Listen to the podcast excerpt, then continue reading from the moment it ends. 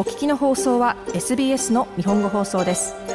詳しくは SBS 日本語放送のホームページ sbs.com.au スラスジャパニーズへどうぞこんばんは土曜日のこの時間はいつものように私安西直宗が日本とオーストラリアに関連したアーティストの情報を紹介していくコーナーですえー、今日はですね、えー、先日発表のありました、えーまあ、年末を飾るミュージックアワードミュージック・ビクトリア・アワードの結果について話したいと思います。えー、まずは、アリアでも大量の受賞をして、まさにアリアを席巻したベーカー・ボーイ。これが見事に、ミュージック・ビクトリア・アワードでも3冠を受賞しました。3冠の中には、ベスト・ソングとベスト・アルバムという、このアワードのトップの2つのカテゴリーを含めています。それに、ベスト・リージョナル・アクトも合わせて3冠ですね。素晴らしいですね。えー、彼だけではなくて、えー、アリア同様、今回のミュージックビクトリアアワードでは、ファーストネーションズアーティストの活躍が目立ちました。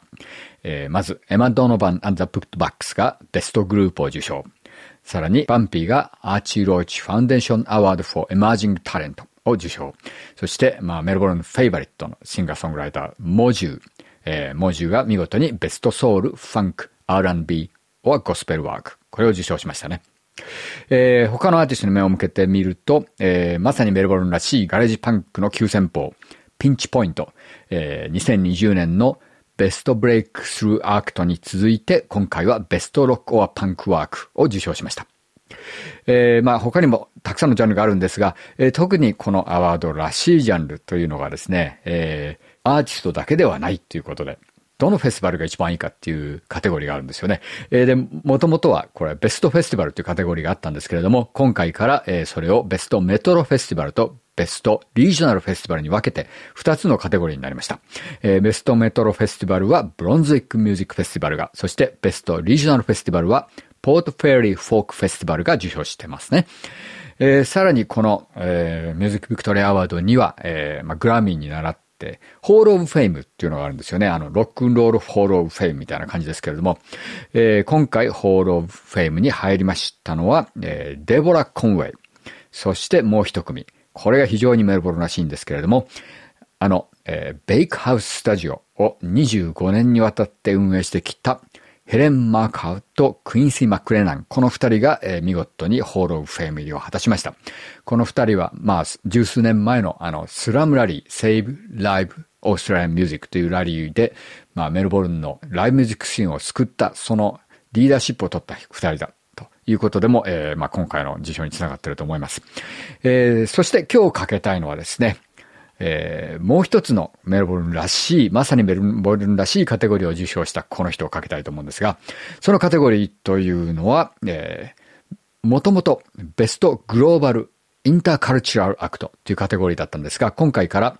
マルチカルチュラルアーツビクトリアのバックアップを受けて MAV